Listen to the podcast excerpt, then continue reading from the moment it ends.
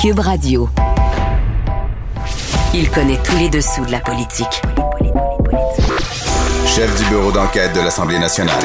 Antoine Robitaille. Là-haut sur la colline. Là-haut sur la colline. Cube Radio. Bon lundi à tous. Aujourd'hui à l'émission, selon quelle logique un tribunal en Ontario a-t-il pu conclure qu'un examen de mathématiques en fin d'études pour des aspirants enseignants était une méthode raciste, discriminatoire au sens de l'article 15 de la Charte des droits fédéraux? Le prof Taillon décortique pour nous ce jugement surprenant et propose quelques conseils pro bono au gouvernement de l'Ontario. Mais d'abord, mais d'abord, c'est l'heure de notre rencontre quotidienne avec Rémi Nadeau. Cube Radio. Les rencontres de l'heure. Rémi Nadeau et Antoine Robitaille. La rencontre Nadeau-Robitaille.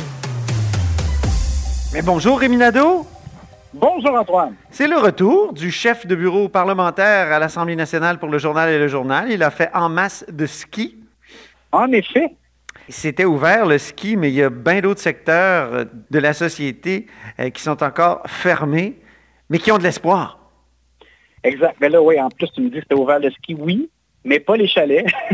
on peut pas, on peut pas manger dans les chalets encore parce que ça va suivre comme les restaurants. Euh, alors, les restaurateurs, les jeunes qui font du sport devraient avoir de bonnes nouvelles.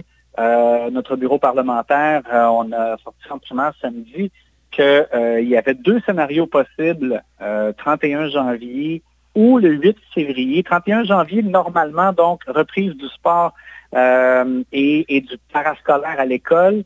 Euh, qui est très important pour euh, la, la, santé mentale et la motivation des jeunes adolescents. Ouais. Euh, ça, ça devrait vraiment être le 31 janvier.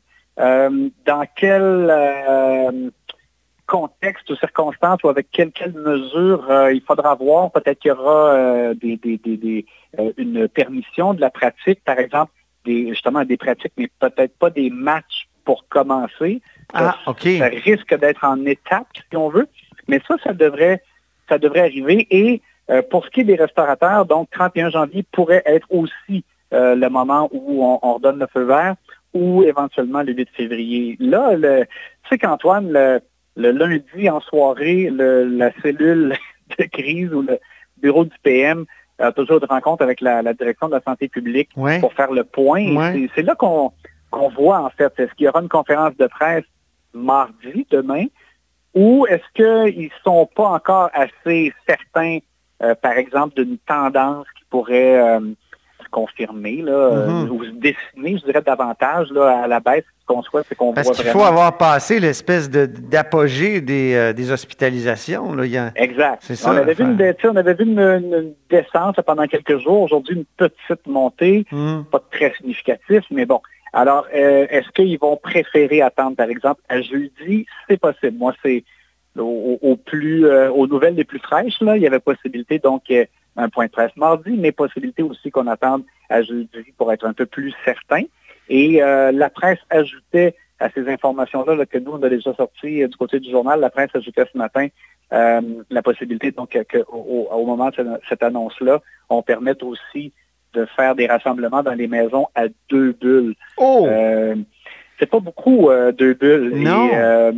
Et, et, je, et je me demande jusqu'à quel point il n'y a pas des, des gens qui font pas déjà des rassemblements euh, limités là, à deux bulles. Je, je pense que le, le, ras- le ras-le-bol est vraiment, vraiment là, de plus en plus généralisé. Oui. Euh, c'est, très dur de, de- d'être à ce point encore confiné chez nous, bien qu'on on sait, là, on sait que le système de santé est sur le fer, euh, qu'on doit donner un peu de souffle aux employés justement du réseau de la santé qui en ont plein les bras avec les, les hospitalisations qui étaient remontées en flèche. Mais c'est pas facile de de ne pas pouvoir, par exemple, justement, aller au restaurant, de ne pas pouvoir se voir, de- de- d'être aussi limité, Ouais. et en même temps de s'installer la fin de semaine et regarder les événements sportifs aux États-Unis avec des stades remplis à craquer. Les gens pas de masque. oui, c'est ça. On écoute le football ou le hockey, euh, puis on se dit, tabarouette, me semble que c'est c'est des gens qui sont quand même pas très euh, loin de chez nous, des fois, comme par exemple quand on pense à la ville de Boston. euh, et euh, alors, c'est particulier. On, on est-ce que euh, le fait, par exemple, d'aller au restaurant, si moi je vais au restaurant avec ma, propre bulle familiale, euh, on est déjà ensemble, le fait d'être assis à une table, le seul contact, c'est par exemple avec la serveuse, un contact quand même pas, euh, pas si proche, là, la, serveuse qui prend par exemple la commande. On a l'impression que c'est pas euh, le risque est, mm-hmm. pas élevé pour continuer de, de de, faire souffrir cette industrie-là et de, garder ça fermé. Bref, on souhaite que le plus rapidement possible, on ait de l'oxygène euh, de façon quand même sécuritaire et qu'on puisse retrouver euh, des pans de liberté.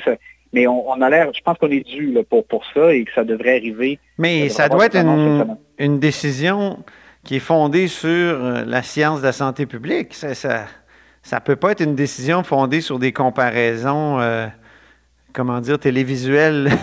non, non, non, je Ou même, ou même la, la, la, pâtissière de Jonquière qui était si éloquente son ras-le-bol était bien senti, mais en même temps, il, faut que ça soit fondé là, comme il faut. Là. Oui, oui, exactement. Tu as raison. Euh, autant il y a le ras-le-bol, autant et ça ne peut pas être une décision juste uniquement émotive. Il, faut évidemment qu'il y ait euh, une confiance que, hum, la situation fasse en sorte que euh, une, certaine reprise de contact ne fera pas grimper mm-hmm. encore les hospitalisations. Euh, la vaccination troisième dose se poursuit aussi quand même. Euh, donc, plus, plus ça va, plus les gens sont plus protégés. Il y a beaucoup de plus dans ce que je dis, mais, mais c'est ça. Alors, euh, Et la vaccination des, des, premiers vaccinés, parce qu'il y a encore des gens qui ne sont pas vaccinés, ça, il y a toute une offensive qui est annoncée cet après-midi.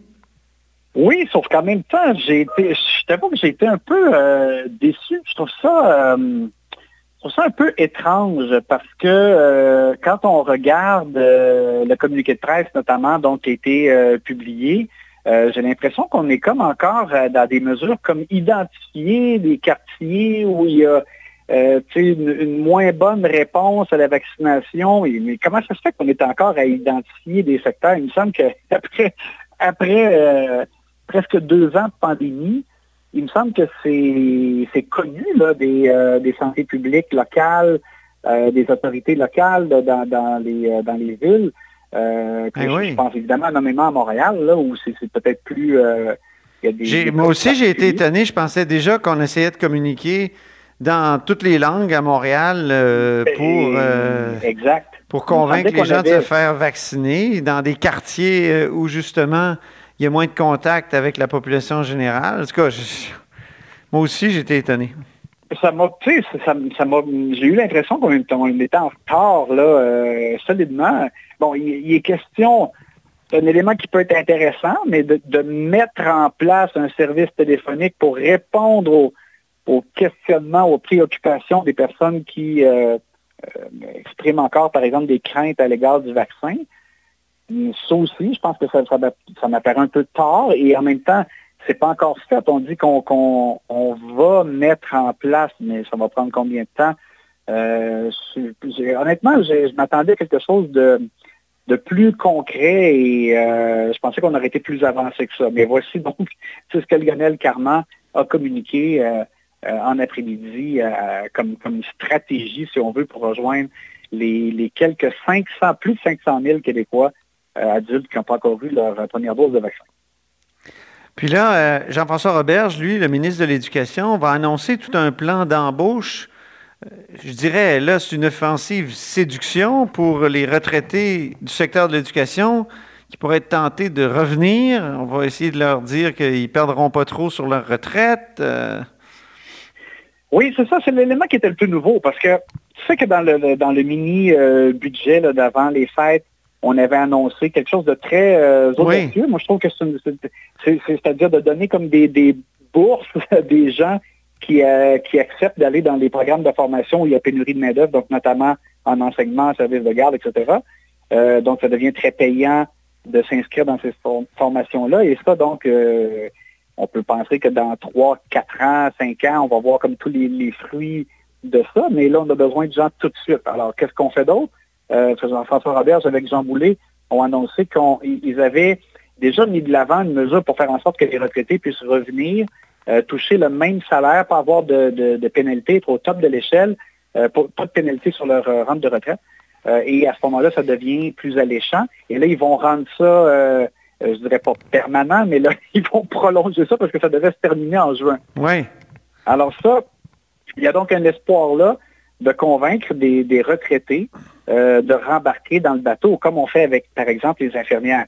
Et ça, effectivement, oui, mais il peut, ça, peut avoir un effet, ça peut être un incitatif suffisant pour ramener des gens dans le navire et euh, pouvoir euh, donner des services à nos jeunes. Il, manque évidemment des, profs, mais aussi des éducatrices en, service de, garde scolaire et euh, des professionnels. Et, par ailleurs, je, te dis un mot de ça, Antoine, parce que ce qui était particulier aussi, c'est que Jean-François Robert n'avait pas vraiment commenté depuis le retour en classe là, en, personne l'état de situation. Si tu veux, il dit qu'il n'y a, a, pas de bris de service à part à part peut-être de, rares cas, des exceptions, euh, il prétendait que normalement 100% des classes sont demeurées ouvertes. Alors, il y avait, tu sais, je pense que dans le public, il y avait un peu de, les gens avaient hâte, il y avait aussi un peu de crainte, et je pense que Jean-François Robert a rassuré les gens. Euh, pour l'instant, euh, alors que Micron est extrêmement là, transmissible, contagieux, il semble que pour l'instant, la reprise dans les classes, ça n'a pas eu de, ça n'a pas créé d'incendie. De, ça n'a pas généré de foyer d'incendie. Mais, M. Robert, c'est l'expert en rassurement. des, fois, des fois, il rassure tellement, il veut tellement rassurer que deux jours après, il est obligé de dire non, non, ça va bien, mais en tout cas, on va voir. hey, euh, il y a des questions des auditeurs là, qui veulent savoir si tu as pu manger du steak et de la tarte au sucre pendant tes vacances? Euh, oui, oui. Euh, en fait, j'ai mangé trop en, début de vacances, je te dirais, là, dans la période, euh, même si c'était pas les rassemblements de, des fêtes comme on, auxquels on pourrait rêver. J'ai mangé trop au début, mais après ça, beaucoup, beaucoup de sport, beaucoup de plein air, beaucoup d'oxygène. Alors ça ça, ça, fait du bien. C'est ce que je souhaite à tout le monde le plus possible. Je suis sûr que toi aussi, Antoine, tu as dû faire du, du ski de fond en masse. on sent que tu es énergisé, mon cher Rémi. Alors, à demain. À demain, ça sera un plaisir encore.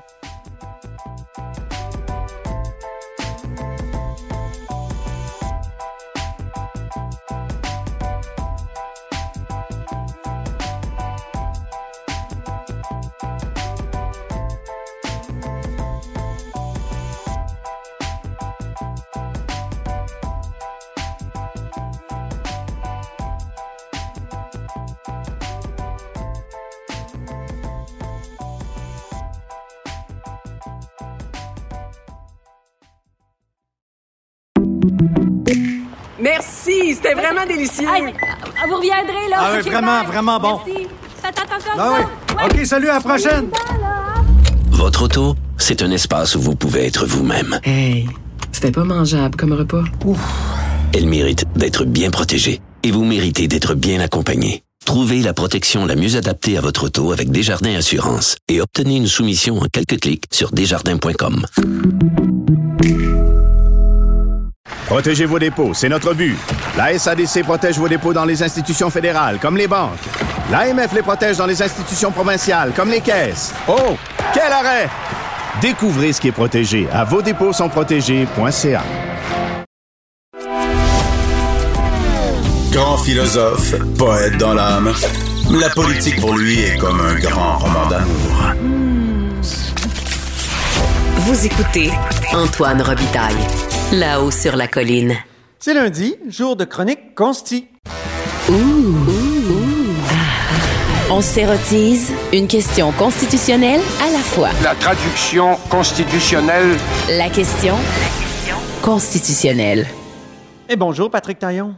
Bonjour Antoine. Notre chroniqueur constitutionnel et accessoirement professeur de droit à l'Université Laval. Les examens de mathématiques jugés racistes en Ontario, tu as pris le temps de lire euh, la décision euh, donc euh, de la Cour du tribunal en Ontario. C'est incroyable, des mathématiques jugées racistes. Ben, c'est une décision qui s'inscrit en, continuité avec d'autres, on, aura le temps de, le mentionner, mais, mais qui nous fait faire un, pas de plus, là, puis on, a discuté à se demander qu'est-ce qui ne sera pas discriminatoire si même des examens de mathématiques imposés à des professeurs, de futurs enseignants, des futurs enseignants à l'école primaire qui sont nombreux à enseigner euh, les mathématiques. Hein. Par définition, au primaire, on enseigne toutes sortes de matières. Donc, une décision rendue par trois juges de la Cour supérieure de l'Ontario. Décision fascinante par ailleurs parce que le Québec, dans cette décision, est un peu l'étalon de mesure. euh, L'Ontario vit un sérieux déclin euh, dans les tests mathématiques là, PISA. Puis oui, ça, c'est ah, les ben, tests qui mesurent la performance de, des systèmes d'éducation, ben, des élèves, finalement, des oui. différents systèmes d'éducation dans le monde. Donc, et on sait que le Québec performe très bien dans ce domaine. C'est rappelé continuellement dans le jugement, et euh, tant par les partis que par les juges, le juge, les juges eux-mêmes.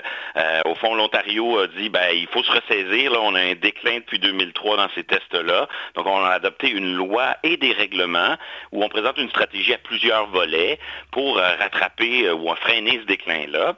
Et un des volets, c'est de dire, ben, nos futurs enseignants au primaire vont devoir se soumettre à une épreuve de mathématiques uniforme, comme on le fait au Québec avec, par exemple, l'épreuve uniforme en français pour euh, les, les, futurs enseignants. Mm-hmm. Et donc, euh, dans la, la, décision, ceux qui contestent disent, statistiquement, euh, il y a des disparités raciales. Certains groupes ethniques. parenthèse, qui, qui conteste? Euh, ce sont des associations syndicales, si je me souviens bien. Euh, en, tout cas, euh, les plusieurs syndicats en Ontario d'enseignants ont soutenu, en tout cas, cette contestation. Et donc, ils disent qu'il y a une disparité raciale dans les résultats.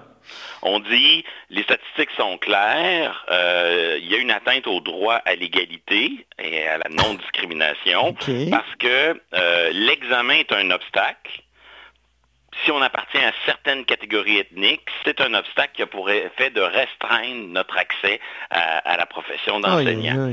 Et euh, ben, jusque-là, ce bout-là, c'est pas ce qui me choque le plus tant mieux si on a une conception très large de ce qui peut générer des effets inégalitaires. Mm-hmm. Mais normalement, dans notre système de protection des droits et libertés, ensuite, on s'intéresse à, oui, mais pourquoi cette règle existe? Pourquoi cette exigence? Est-ce ben qu'il y a des solutions, des compromis? Donc, euh, déjà, on voit que le gouvernement ontarien faisait beaucoup pour accommoder euh, il avait passé son questionnaire mathématique à l'évaluation pour être sûr qu'il n'y ait pas des biais culturels et, qu'il y ait des questions à exclure. Donc tout ce travail sérieux avait été fait. Et surtout, on offrait, j'insiste là-dessus, la possibilité de reprendre l'examen. Le nombre de reprises était illimité. Donc, euh, oui, il y a l'obstacle de, l'examen, mais si jamais ça ne marche pas, on se reprend. Il y a un coût, il y a un délai, mais, c'est quand même des contraintes raisonnables par rapport à, l'importance que, représente l'objectif d'assurer une bonne formation des maîtres en, mathématiques. Mm-hmm. et, donc, le préjudice ici, il, existe, mais il n'est pas si grand. Du temps, de l'argent, en rien, l'examen de mathématiques est une atteinte à la dignité des candidats. On ne dit pas vous êtes moins digne. Euh, rien dans les, examens déconsidère le groupe euh, euh, défavorisé par ça.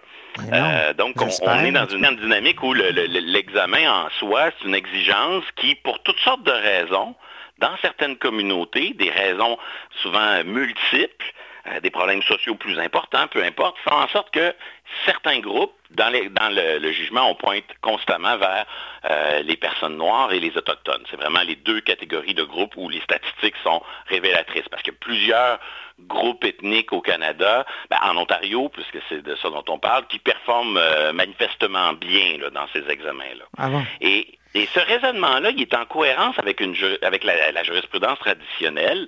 Le classique dans ce domaine-là, c'est, une, vieille affaire sur euh, des, femmes qui veulent travailler dans un service de, pompiers euh, forestiers. Et euh, à l'époque, on impose, on dit, ben, pour pratiquer le métier de pompier, il faut être en bonne forme physique, donc une exigence professionnelle justifiée. Sauf que traditionnellement, pour savoir c'est quoi le être en bonne forme, on avait développé des standards de tests physiques qui sont, qui tracent peut-être bien la ligne entre euh, des personnes de, sexe masculin, une personne de sexe masculin en forme puis une moins en forme. On trace la ligne. Sauf que si on veut évaluer la forme physique d'une candidate de sexe féminin, bien ces critères-là produisaient un effet euh, discriminatoire. On pouvait, il, fallait adapter le test. Et donc là, ici, on avait bien établi qu'on n'a pas besoin d'avoir un, un test, une exigence qui dénote une intention discriminatoire, les effets indirects suffisent. Et, de là, ben, on voit un peu l'analogie. Ce qui est vrai pour euh, les tests physiques le deviendrait soudainement pour des tests euh, mathématiques. Euh, moi, je pense quand même qu'il y a des différences importantes. Mhm. Euh, en mathématiques, on peut se former, on peut apprendre, on peut. D'ailleurs, il, y, a une grande partie des membres des communautés visées qui réussissent l'examen. Simplement qu'il y a un, écart de quelques dizaines, euh, autour de 15, 20, 25% entre le taux de succès chez les groupes qui réussissent moins bien puis les groupes qui réussissent mieux. Et euh, ce qui me choque beaucoup dans cette décision, c'est on, le voit durant la, crise de la COVID-19, on le mentionne à ce micro très fréquemment, en matière de droits et libertés, on dit, ben, quand il y a une atteinte, une restriction à un droit, il faut se demander si c'est raisonnable et justifié. Les droits ne sont pas absolus. Il y a des mhm. bonnes raisons de les limiter. Et, là, dans cette décision... C'est l'article 1 de la Charte. Exactement. Puis c'est souvent associé à un vieil arrêt qu'on appelle l'arrêt haute, qui est la décision en la matière. Donc, c'est fondamental de se demander est-ce que c'est raisonnable et justifié d'imposer un tel examen de mathématiques? Et, là, c'est là que la décision me semble hautement critiquable, euh, parce qu'on dit, la Cour dit, l'objectif poursuivi par le gouvernement ontarien, il est valable, ça, ça va, mais le choix des moyens n'est pas le bon il y a des solutions de rechange moins pires, moins attentatoires. Euh, donc, ils disent qu'il pourrait y avoir d'autres manières de fonctionner. C'est ça. vous pouvez atteindre le même objectif par un autre chemin, et ce chemin serait, selon nous, euh, moins euh, attentatoire, moins discriminatoire. Mhm. Et donc, dans la mesure où il existe une solution de rechange, ben, ça ne peut pas être raisonnable. Le problème ici, c'est que le tribunal ontarien laisse très, très, très, très peu de marge de manœuvre au gouvernement ontarien. Il dit qu'officiellement, euh, le gouvernement ontarien a une marge de manœuvre, mais en pratique, dès qu'il trouve une seule solution de rechange, le tribunal dit ça suffit, j'en ai assez. Ben, donc, à cet égard, il pratique un certain antifédéralisme. D'ailleurs, c'est drôle parce qu'il cite le Québec en exemple. Pourquoi ah, antifédéralisme? Ben, dans le sens où, si les droits et libertés euh, se conjuguent avec le fédéralisme, il faut accepter que les gouvernements des différentes provinces ont des solutions variées pour atteindre des objectifs. Ben oui, c'est l'unité dans la diversité, le fédéralisme. Exactement. Et, et là, c'est pas ça que fait le tribunal. Il dit, d'ailleurs, au paragraphe 140, il dit, faites comme le Québec. Donc, j'ai une solution moins pire. Faites comme le Québec. Euh, moi, je pense que c'est vous n'avez pas de marge de manœuvre d'une certaine façon. Il dit que le gouvernement ontarien a sa marge de manœuvre, mais en pratique, dès qu'il voit du côté québécois une autre façon de faire, il l'impose au gouvernement ontarien sans tenir compte du fait que les gouvernements devraient avoir une certaine marge de manœuvre quant à la manière d'atteindre un objectif. Mais ça, euh, ça Patrick, c'est vraiment le gouvernement des juges. On a l'impression que les juges veulent dicter leur solution non seulement il y a un activisme, mais il y a surtout une, espèce d'aspiration à l'uniformité. Mm-hmm. on, se demande s'il y a des solutions de rechange. Si on en trouve une, ben, ça devient la seule façon de faire au Canada d'un océan à l'autre. Donc, pour améliorer le système d'enseignement de mathématiques, il n'y a qu'une solution. Et l'examen, c'est discriminatoire. C'est la façon du Québec. Oui. mais, mais, si, mais ça reste de l'antifédéralisme car ça suppose que les autres gouvernements n'ont pas de marge de manœuvre. Deuxième Est-ce qu'il y a un examen au Québec? Non. Ben, en fait, c'est ce que je comprends du jugement. Je n'ai pas vérifié. Mais la solution de rechange qui est préconisée par le tribunal, et ça semble être ça qui, l'a inspiré au Québec, c'est qu'il dit la solution est simple. Euh, au lieu de faire un examen uniforme pour les mathématiques à la fin de la formation des enseignants, imposer des cours de mathématiques durant le bac, durant la formation. Alors là, on dit, euh, ben, des, les questions qui se posent, c'est si le succès à l'examen final euh, génère des effets discriminatoires, pourquoi les cours obligatoires, on, va arriver à la même situation? Mais oui. Mais ça, là-dessus, la Cour dit, euh, je ne sais pas. J'ai pas de preuves, donc en, absence de preuves, je, ferme les yeux sur ce problème-là. Je, pratique un certain aveuglement volontaire. Parce que mm. si, pour toutes sortes de, de conditions socio-économiques complexes, on a euh, certaines catégories de certains groupes qui performent moins bien à un examen final. Je ne vois pas pourquoi ils performeraient euh, pas. Hmm. Euh, on n'arriverait pas au même problème dans des, euh, dans des examens, dans des examens et des cours qui Mhm. seront obligatoires dans le cadre de la formation. Troisième problème, j'appelle ça l'analyse en silo sous l'angle des chartes. C'est-à-dire que là, on s'intéresse au problème qui est devant nous, puis on oublie tous les autres affaires, tous les autres complexités, tous les autres droits. Au premier chef, le gouvernement ontarien dit oui, mais là, là, si au lieu d'appliquer un examen obligatoire à la fin, j'impose des cours obligatoires durant le bac, je vais m'ingérer dans l'autonomie des universités. Ah oui, ben oui. La liberté universitaire, ça aussi, c'est un objectif, voire peut-être même un droit fondamental qu'il faut respecter. Mais le tribunal, lui, non, non, il s'en fout. C'est pas important. Il, il a le regard tout tourné vers le problème qui est devant lui. Et du moment où il s'accroche à sa solution de rechange, euh, il, voilà, il a trouvé la solution pour déclarer l'examen de mathématiques euh, discriminatoire et non conforme à, à la charte. Ah oui. Mais là, cette décision-là, est-ce qu'elle va faire jurisprudence ici au Québec? Euh, j'ai non seulement peur qu'elle fasse jurisprudence, mais, mais, évidemment pour ça, il va falloir que ça monte, ça va s'en aller en appel, éventuellement en Cour suprême.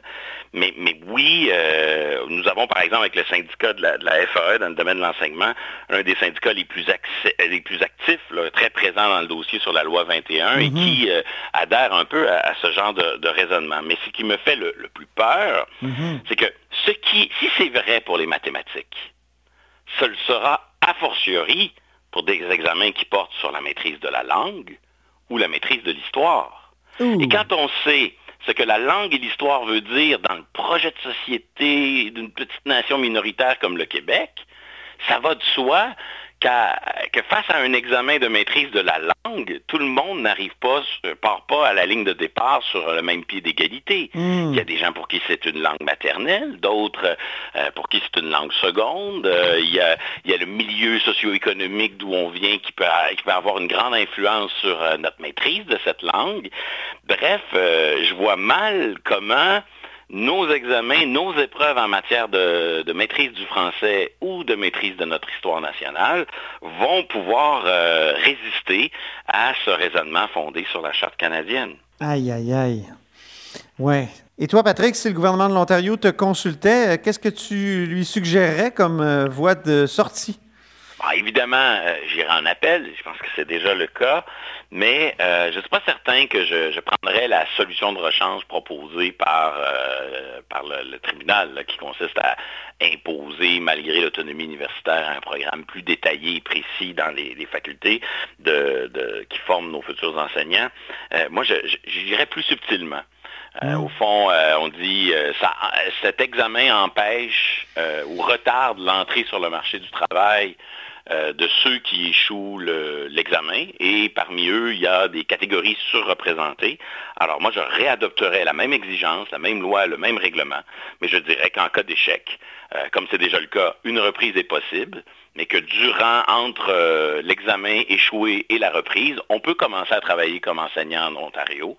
Seulement, on doit euh, suivre des cours supplémentaires et s'exposer à une nouvelle épreuve de reprise. Comme ça, l'argument qui veut que c'est un frein inacceptable ah oui. euh, à l'accès à la profession, je pense qu'il s'estomperait.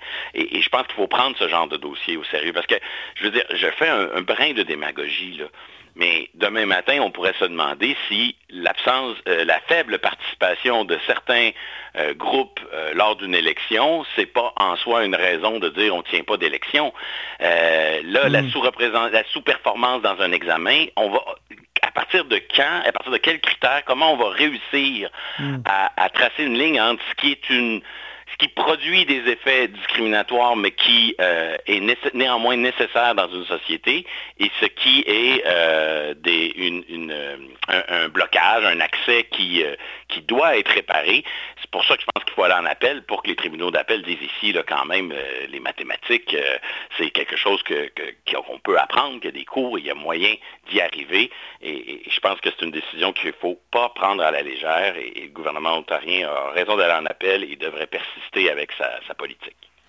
Parlons d'état d'urgence maintenant. Encore une fois, euh, le tribunal a rejeté une contestation de cet état d'urgence qui dure depuis mars 2020. C'était prévisible? Tu nous soulignes à chaque fois que les tribunaux euh, sont rebutés à, l'idée de, renvoyer le gouvernement à ses devoirs en ces matières?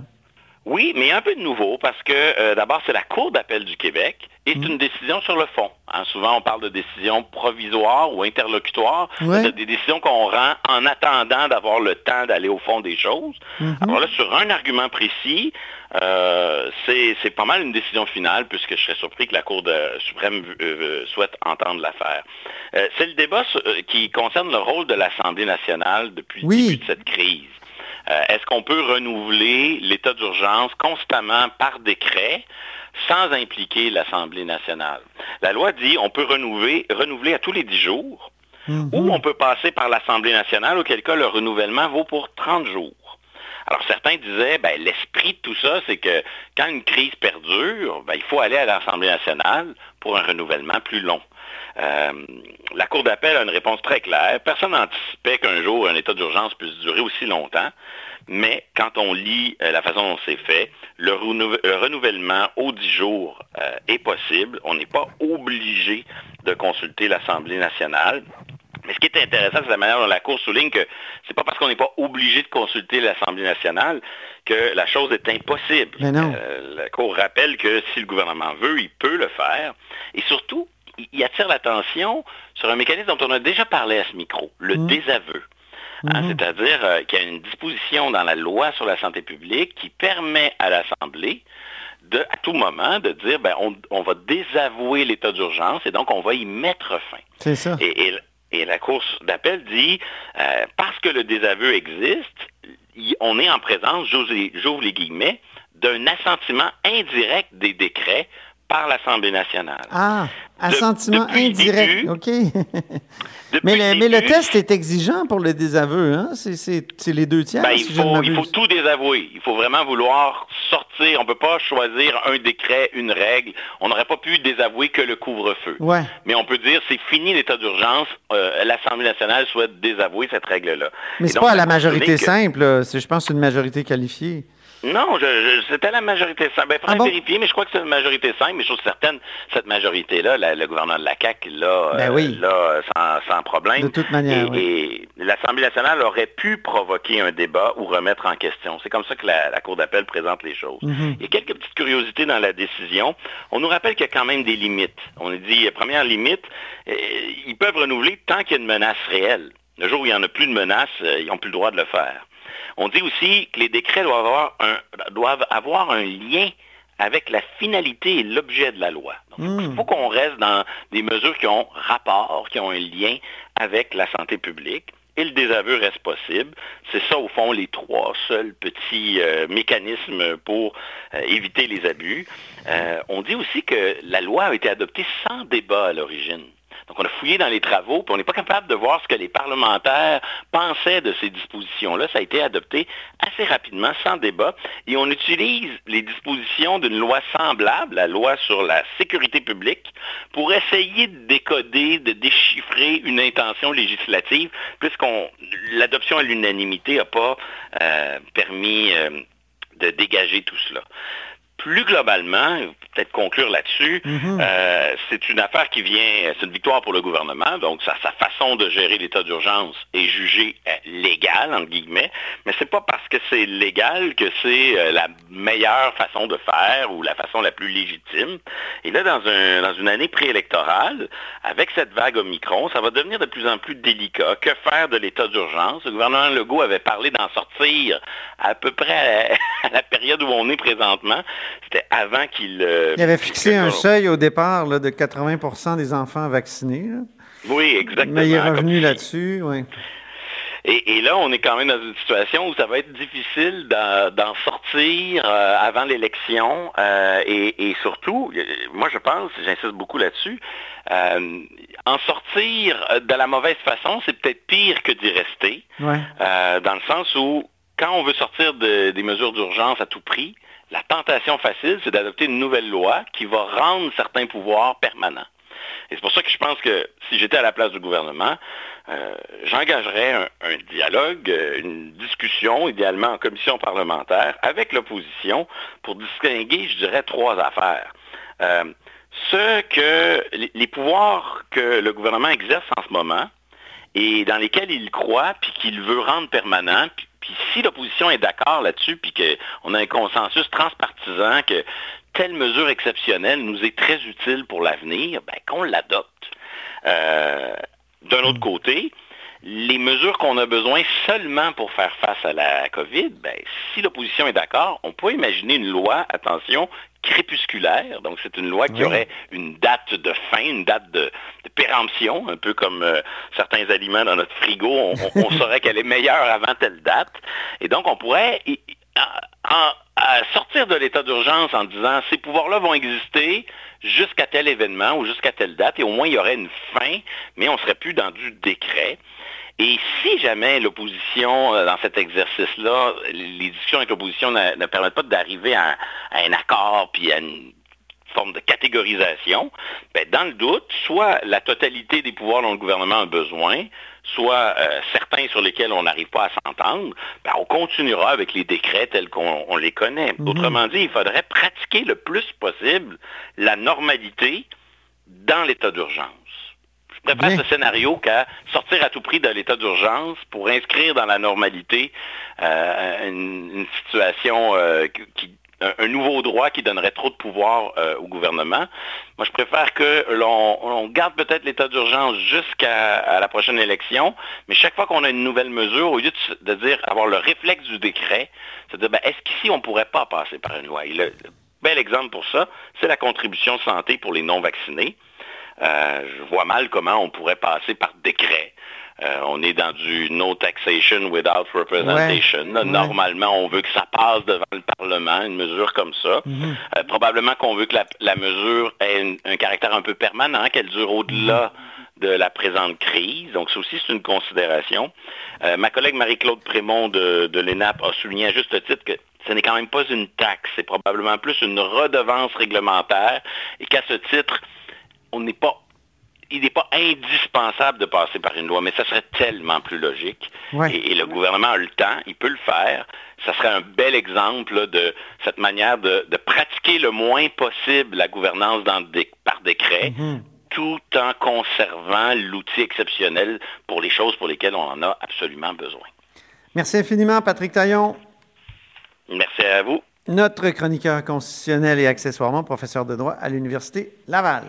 Et c'est ainsi que se termine La hausse sur la colline en ce lundi. Merci beaucoup d'avoir été des nôtres. N'hésitez surtout pas à diffuser vos segments préférés sur vos réseaux. Ça, c'est la fonction partage. Et je vous dis à demain. Cube Radio.